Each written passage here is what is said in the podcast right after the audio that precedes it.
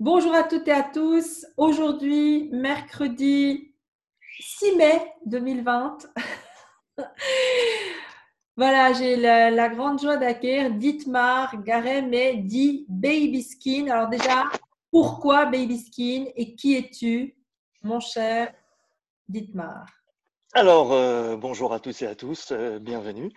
Euh, en fait, Baby Skin, si on regarde d'un point de vue un peu général, c'est l'alter ego de, de Dietmar Garex. en fait, on a tous, on a tous, voilà, pardon. On a tous notre, notre, notre vie à vivre, en fait, et parfois, comme Bruce Wayne avait Batman, comme David Banner avait Hulk, on a une partie de nous qui, euh, qui aspire à d'autres choses. Et donc, euh, Baby Skin, voilà, MC lausannois, donc je fais du rap, j'ai 42 ans cette année. Et ça fait depuis 2003 que je fais de la musique. Et avant ça, j'étais déjà au sein de la culture hip-hop par le biais du, breakdance. Donc voilà, un, un old-timer, comme on pourrait dire. Mais Baby Skin, tu as choisi ce nom-là. Euh, tu aurais pu choisir euh, Steve King ou King. Alors en fait, l'anecdote est rigolote. Euh, en fait, j'ai cherché pendant pas mal de temps à trouver, à trouver mon, nom de scène en fait. Et je le dois à une conversation que, que j'ai eue un jour avec une, avec une, avec une charmante dame. Et, et en fait, c'est le terme baby skin est sorti comme ça et je me suis dit ouais là il y a là il y a quelque chose. Là il y a un truc et euh, du coup euh, je l'ai gardé parce que bon bah voilà je suis quelqu'un qui fait quand même attention un peu, un peu attention à lui. Donc euh, on me dit souvent que j'ai une peau très douce malgré le fait que je sois un homme. Donc voilà je me suis dit baby skin peau de bébé ça ça colle. Banco. Absolument. Donc c'est toujours bien de poser la question en fait parce que on est des fois très étonné de l'origine. Euh, c'est d'accord, hein Oui, oui, tout à fait. Des, titres aussi d'albums. Alors, avant de, revenir justement sur ton album euh, et tes activités actuelles, mhm. euh, d'où est venue cette passion pour l'hip-hop? Tu aurais pu là également choisir le jazz, la soul alors en fait, c'est venu, enfin le hip-hop, la culture hip-hop est venue à moi en fait. C'était fin 93 et euh, en fait, avant ça, euh, j'étais principalement nourri euh, à la variété, la musique italienne, le rock, donc un peu tout ce qui s'écoutait dans les années 80. Et, en fait, un membre de ma famille que j'avais pas vu depuis très très longtemps, donc mon grand frère, en fait, a passé quelques, quelques temps à la maison. Et c'est là qu'il m'a fait découvrir donc le rap par le biais de d'IAM, Mmh. Donc, j'ai écouté leur premier album et ça a été quelque chose, ça a été un, ça a été un truc instantané. C'est plus gros qu'un coup de foudre, je pourrais dire, tellement ça a été instantané et intuitif. Et, c'est vrai qu'à partir de ce moment-là, j'ai commencé à, creuser un petit peu déjà pour élargir mes, mes horizons musicaux. Et puis, bah, bien évidemment, plus j'ai pris de l'âge, plus j'ai aussi creusé pour, euh, pour connaître et savoir euh, ce qu'était la, la culture hip-hop, d'où ça venait, pourquoi, euh, qu'est-ce qui avait été fait dans ces moments-là, etc. Quelles étaient les valeurs, les principes, les préceptes. Et, et puis, bah, ça change pas aujourd'hui, quoi. Voilà. Alors, tu peux nous en dire un peu plus là, parce qu'il y a des gens qui connaissent pas du tout la culture hip-hop. Hein bah en fait, alors en fait, sans, sans, partir dans un, dans un, dans un cours d'histoire, en fait, la culture hip-hop euh, donc euh, est venue des États-Unis, hein, puisque bah, ce sont eux qui, qui inventent quand même euh, pas mal de choses. Et en fait, ça, ça venait dans les, des quartiers du Bronx, donc à New York où il y avait une, une, pauvreté qui, était quand même assez exacerbée. Euh, il y avait tout ce qui était euh, toujours malheureusement discrimination raciale, etc. Donc socialement parlant, c'était pas le top. Et euh, en fait, il y a une des personnes de la culture hip-hop en fait qui s'appelle Afrika Bambata, qui était membre d'un gang. Et, et, en fait, un jour, il y a eu une fusillade et son, son, meilleur ami est mort. donc, il s'est dit, OK, c'est bien joli tout ça, mais il faudrait trouver quelque chose qui nous permette de, de, de, faire ressortir le meilleur de ce qu'il y a, dans, ce qu'il y a en, nous. et, et qui puisse également nous permettre de, de pouvoir créer des choses qui, qui, ne sont pas établies pour le moment. Et donc, quelques, quelques semaines plus tard, il avait l'anniversaire de sa petite sœur. Et pour l'anniversaire de sa petite sœur, il a organisé la première block party, qui était, entre guillemets, la première soirée hip-hop qui a jamais existé. Donc, c'était en, c'était en septembre 3. Et euh, ensuite, c'est resté pas mal sur le côté des États-Unis. C'est venu en Europe un peu plus tard. Les premiers danseurs ont été vus en Europe euh, à partir de l'été 83. Mhm. Euh, donc, ils venaient danser à Paris, l'esplanade des Trocadéros. Et c'est là que ça, a commencé à prendre aussi du côté de la, de la France et de l'Europe. Et, et, puis, ben, si on regarde aujourd'hui, le hip-hop est le style musical qui est le plus écouté dans le monde. certes, alors comme pour tout, hein, ça peut pas tout le temps tout plaire à tout le monde, mais, euh, mais le, hip-hop a su, euh, a su passer de quelque chose d'extrêmement underground à, un mouvement, puis en fait ce mouvement est devenu une culture et, euh, et c'est juste, c'est juste formidable. Quoi. Et alors, tu composes? Oui, alors ça, je m'y d'habitude non, mais en fait, je m'y suis mis, euh, je m'y suis mis avec le début du confinement en fait. C'est-à-dire que j'ai commencé à faire mes propres instrus, euh, donc euh, par le biais, bah, par, par, par, ordinateur donc. Et, et, sinon, hormis ça, je, je choisis donc des, des, des, instrus déjà existants et j'écris le texte et ensuite j'interprète le texte. Alors écrire le texte, moi j'étais assez bluffée euh, par la profondeur quand même euh, de certains de tes écrits. Bon, il y a aussi les chansons hip-hop avec des trucs peut-être un petit peu plus superficiels en termes de contenu, alors que là, te concernant, il y a vraiment une, une vraie recherche, euh, une vraie recherche de forme et de fond. Donc ça, ça m'interpelle toujours parce que ça veut dire qu'il y a une cohérence, un alignement entre ta pensée et ce que tu as envie de transmettre comme message. Alors, du coup, explique-nous un petit peu pourquoi tu n'es pas parti justement sur des phrases plus, euh, pas plus fake, mais disons, euh, c'est un univers quand même qui t'est personnel aussi. Oui, alors bah généralement c'est le but de tout artiste de, de pouvoir, euh, de partout là son art et sa discipline, mettre des morceaux de lui en fait, si on veut. en fait, je pense que j'écris des textes qui sont un peu profonds et un peu recherchés, bah, ça vient déjà aussi de, de, du style de rap avec lequel j'ai grandi. Hein. Donc c'est vrai que le, le, rap du début des années 90, c'était quelque chose où il y avait quand même beaucoup plus de matière, beaucoup plus de profondeur. Euh, il y avait, euh, il y avait des, des, sujets sociaux qui étaient, euh, qui étaient extrêmement mis en avant. Euh, si tu veux, pour faire la comparaison, dans, dans l'éclosion qu'a vécu la culture hip-hop, il s'est passé exactement la même chose que pour toutes les autres cultures, c'est-à-dire que tu as rajouté beaucoup d'images mhm. et euh, maintenant on est dans quelque chose où tu on... maintenant la musique pour beaucoup de styles, on doit te voir mais sans forcément t'entendre ou t'écouter alors que c'est de la musique.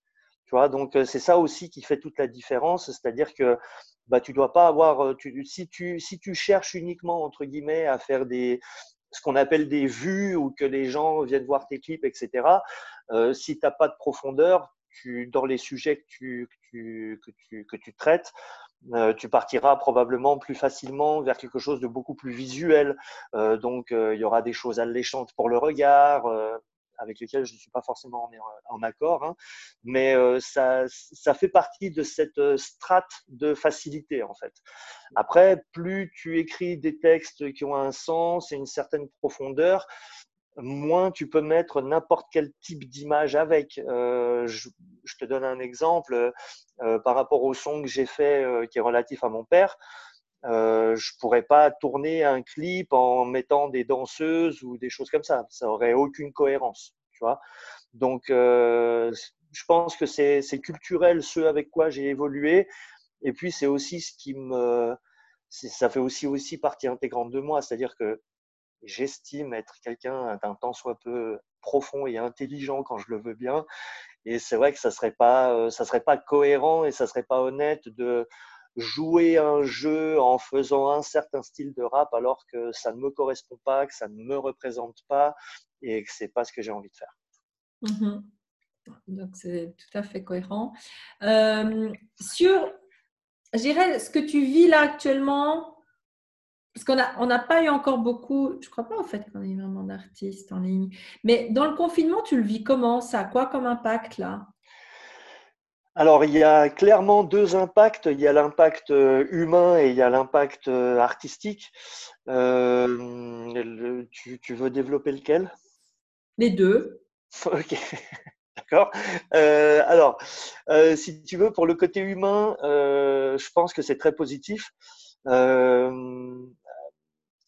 nature nous a montré à quel point elle était belle et merveilleuse depuis le début du confinement.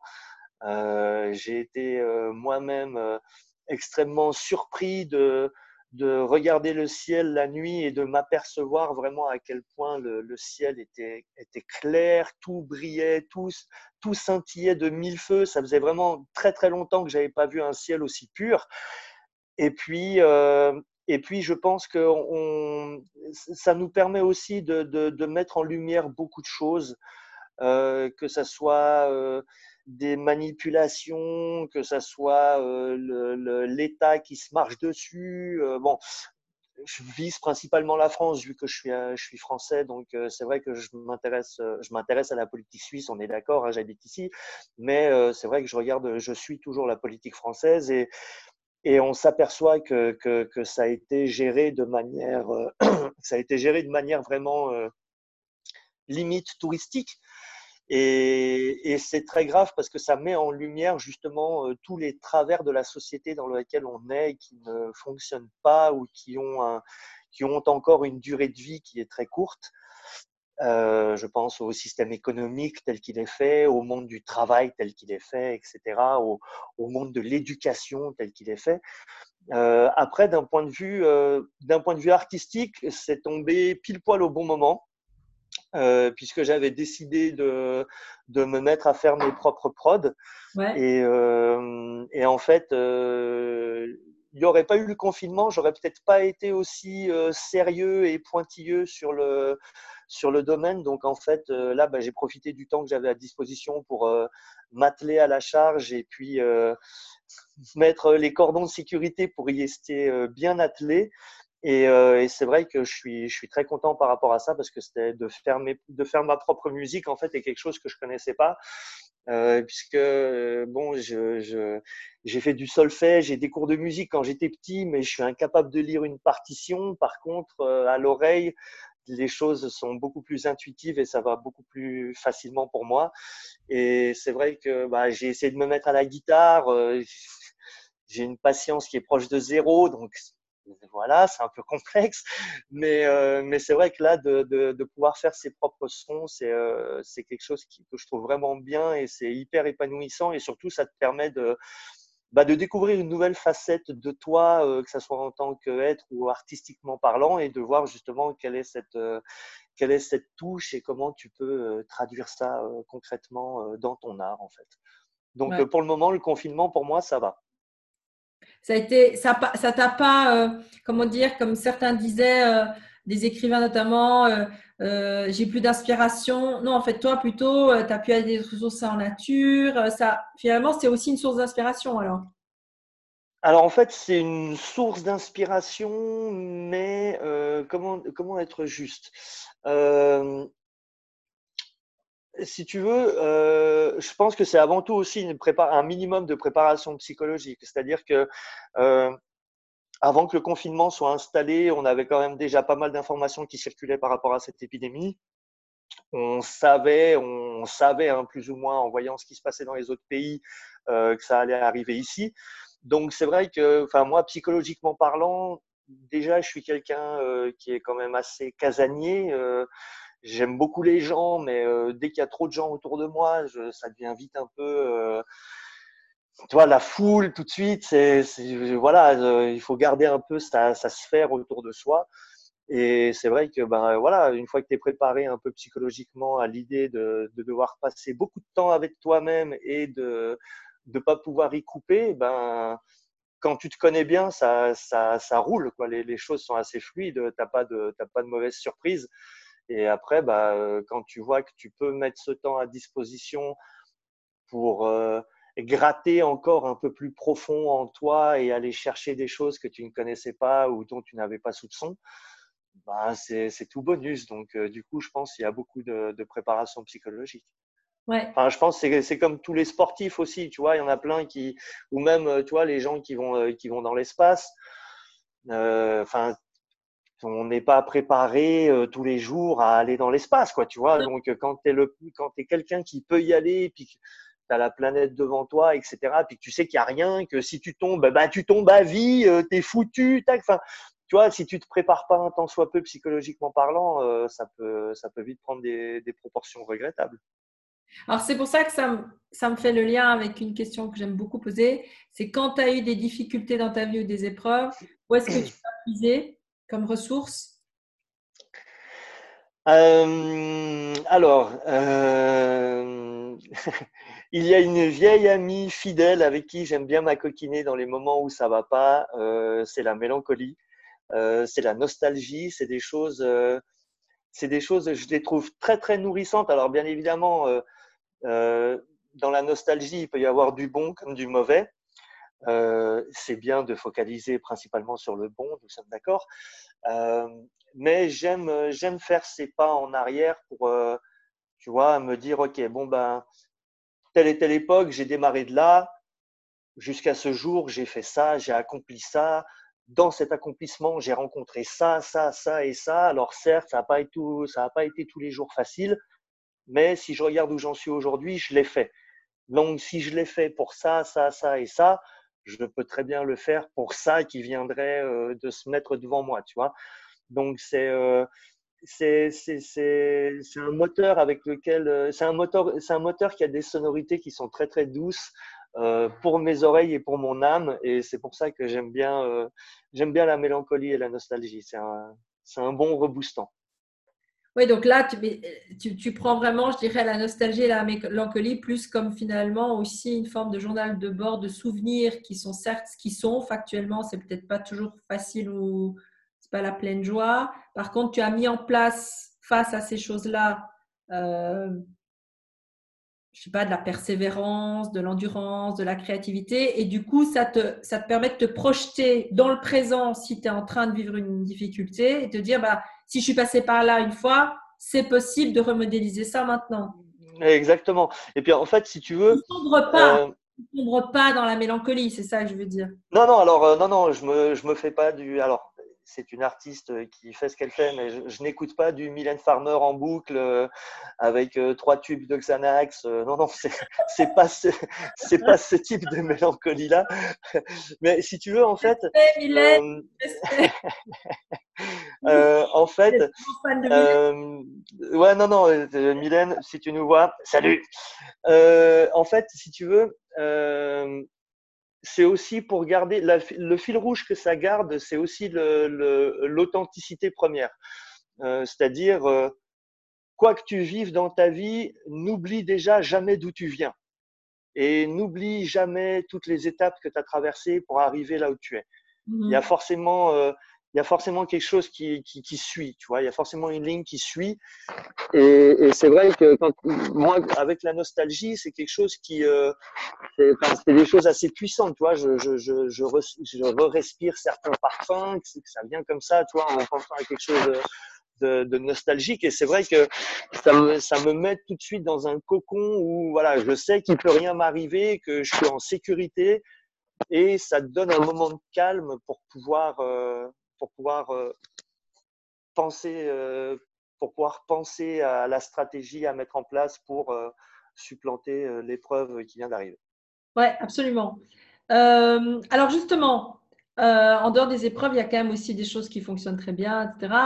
Et toi qui es quand même quelqu'un de franc et d'incarné, c'est quoi ton why C'est quoi ton pourquoi dans la vie C'est quoi ta vocation ici sur cette terre?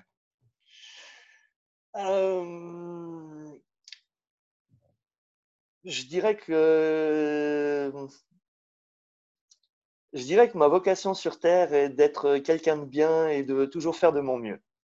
C'est-à-dire, alors ça fait super, euh, ça fait super cliché, bateau, machin, mais ce que je veux dire, c'est que quand on voit dans le monde actuel où on vit, où il y a beaucoup de, il y a beaucoup d'apparences qui sont mises en, en avant, euh, c'est beaucoup plus facile de mentir sur une apparence que de donner sa véritable apparence. On est beaucoup dans du paraître et, et si tu veux, pour moi, le, le je vais faire un raccourci, mais c'est pas juste.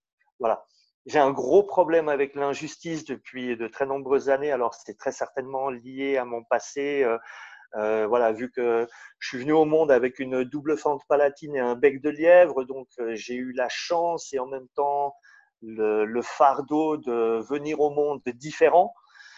Ça a été une chance parce que ça a été extrêmement formateur, mais chaque formation a passablement, suivant les épreuves à passer, a, quand même euh, mis deux, trois escarmouches dont euh, toutes ne, ne, ne, se surpassent pas en un claquement de doigts. Et si tu veux, euh, plus je vieillis en fait et plus je, plus je me rapproche de mon centre. Hmm. Et c'est un, un, truc que je trouve très très bien parce que ça me, ça me permet d'avoir une vision des choses euh, qui est alors ma vérité à moi, ce n'est pas la vérité absolue, on est d'accord, euh, mais qui, qui est en accord total avec ce que je pense et ce que je ressens.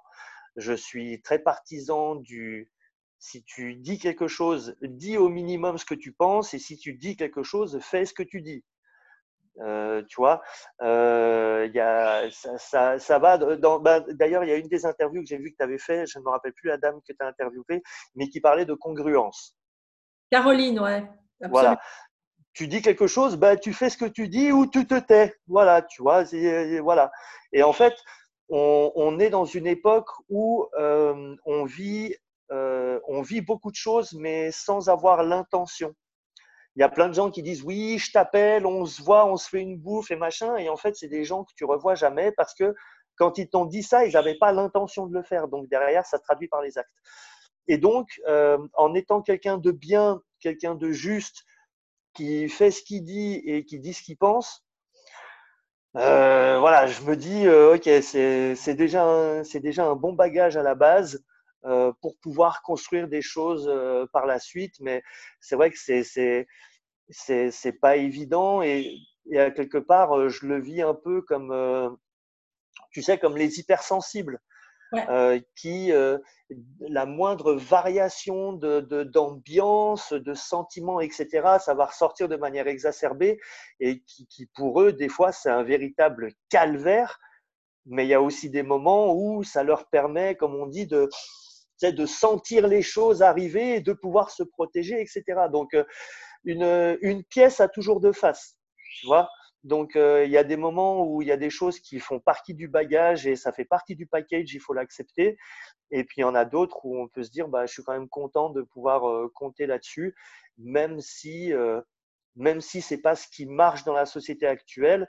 Je suis venu au monde en étant différent, je vis en étant différent et je mourrai en étant différent. Yes. Bien. Le plus tard possible, bien sûr. Hein, on est d'accord. Hein, ok. Alors, euh, qu'est-ce que tu peux encore nous dire euh, ce que tu visionnes et pour conclure aussi euh, le message que tu, aimerais peut-être nous, laisser, nous transmettre, nous partager, même si tu as déjà transmis là beaucoup avec ce que tu viens de dire. Hein, ben, je pense déjà le, le plus important, c'est quoi qu'il arrive et quel qu'en soit le prix, faites les choses que vous aimez et faites les choses dans lesquelles vous croyez. Euh, on est tous les capitaines de nos propres bateaux. C'est nous qui choisissons euh, dans quelle direction on veut aller. Si on veut le bonheur, il nous appartient de faire en sorte qu'on puisse être heureux. Euh, je, parlais de ça avec un ami qui, qui, il y a quelque temps, avait eu une, une, euh, un chagrin sentimental. Mmh. Et je lui disais, voilà, si, si, ton, si tu veux atteindre le bonheur, construis-le, mais construis-le avec des choses euh, toutes bêtes. Voilà, le matin, tu as envie de mettre telle et telle paire de chaussures parce que ça te fait plaisir, eh ben fais-le. Voilà, ça te donne du bonheur et tu fais des, tu, tu, tu construis ton bonheur comme ça avec des petites choses. Tu construis, pardon, tu construis ton bonheur comme ça avec des petites choses, avec des petits ingrédients que tu t'ajoutes toi-même. Et puis, bah, ça te permet de te découvrir, ça permet de te réaliser. Et puis, bah, ça te permet d'être heureux. Et puis, un être humain heureux, ben, généralement, c'est un être humain qui va bien, qui fait le bien autour de lui, qui irradie, qui, qui propage des, des, des, des bonnes ondes. Euh, je pense que on n'a pas besoin de choses extrêmement compliquées. On n'a pas besoin d'avoir le dernier téléphone portable. Euh, on n'a pas besoin d'avoir la télé 8K. Euh, de toute façon, il y a une résolution maximum à laquelle l'être humain ne peut pas aller mieux. Donc, euh, c'est physiquement parlant dans l'œil. Hein, donc, voilà. donc, contente-toi des choses qui sont simples et qui marchent avec toi et qui font que ben, ton, ton bonheur, tu le crées tous les jours. Et on, pour euh, paraphraser ça, en fait, euh, ce qui m'a fait aussi euh, choisir la culture hip-hop, on en parlait avant, c'est tout simplement que la culture hip-hop, en fait, elle a quatre principes de base et qui sont peace, unity, love and having fun. Et ça, c'est la recette miracle. Avec ça, tu appliques ça tous les jours, 25 fois par jour, tu verras, tu peux être que heureux. Alors, ça me fait penser à Pétard, Pétard et Charles-André. Alors, Pétard et Zara, enfin Zara, Fatima, dit Zara, qu'on veut saluer parce que c'est quand même grâce à, ce projet antiracisme euh, porté notamment par One World. Ouais. rencontré. Donc, merci Pétard. Et merci pour l'hospitalité et l'accueil aussi avec Fatima. Et d'autre part, euh, Charles-André qui m'a très gentiment euh, introduit c'est la moindre des choses. il n'y a pas longtemps et c'est vraiment une très belle rencontre. Je te remercie. Écoute, euh, Dietmar, euh, on va te suivre dans tes aventures, j'espère. Donc, c'est que la première interview. Volontiers, avec plaisir. Déjà, je me réjouis de, je me réjouis de l'événement aussi, hein, qu'on puisse euh, se voir en live et puis papoter. Ben, j'espère que ça aura lieu. Hein. On, va un jour, jour après l'autre, un jour après l'autre, mais ça, ça, aurait dû avoir lieu le 3 juin et c'est repoussé le 26 novembre. Finger crossed. Ouais, alors, juste pour terminer encore, parce qu'on n'en a pas parlé, ton projet actuel et ton album, s'il te plaît. Alors, euh, l'album 40 rugissements, donc euh, disponible sur toutes les plateformes de téléchargement, disponible également sur YouTube, disponible également sur mx3.ch, qui est un site euh, donc fait pour les artistes suisses. Vous avez également la possibilité de retrouver le groupe Baby Skin sur Facebook et il y a ma page Instagram aussi. donc, si vous voulez suivre l'actualité d'un artiste qui est bien dans ses pompes, bah, c'est par là, coucou, c'est par là. Et puis euh, surtout, euh, prenez soin de vous, faites attention à vous et euh, portez-vous bien. Merci, merci Dietmar, à bientôt. Merci à toi, gros bisous. Ciao.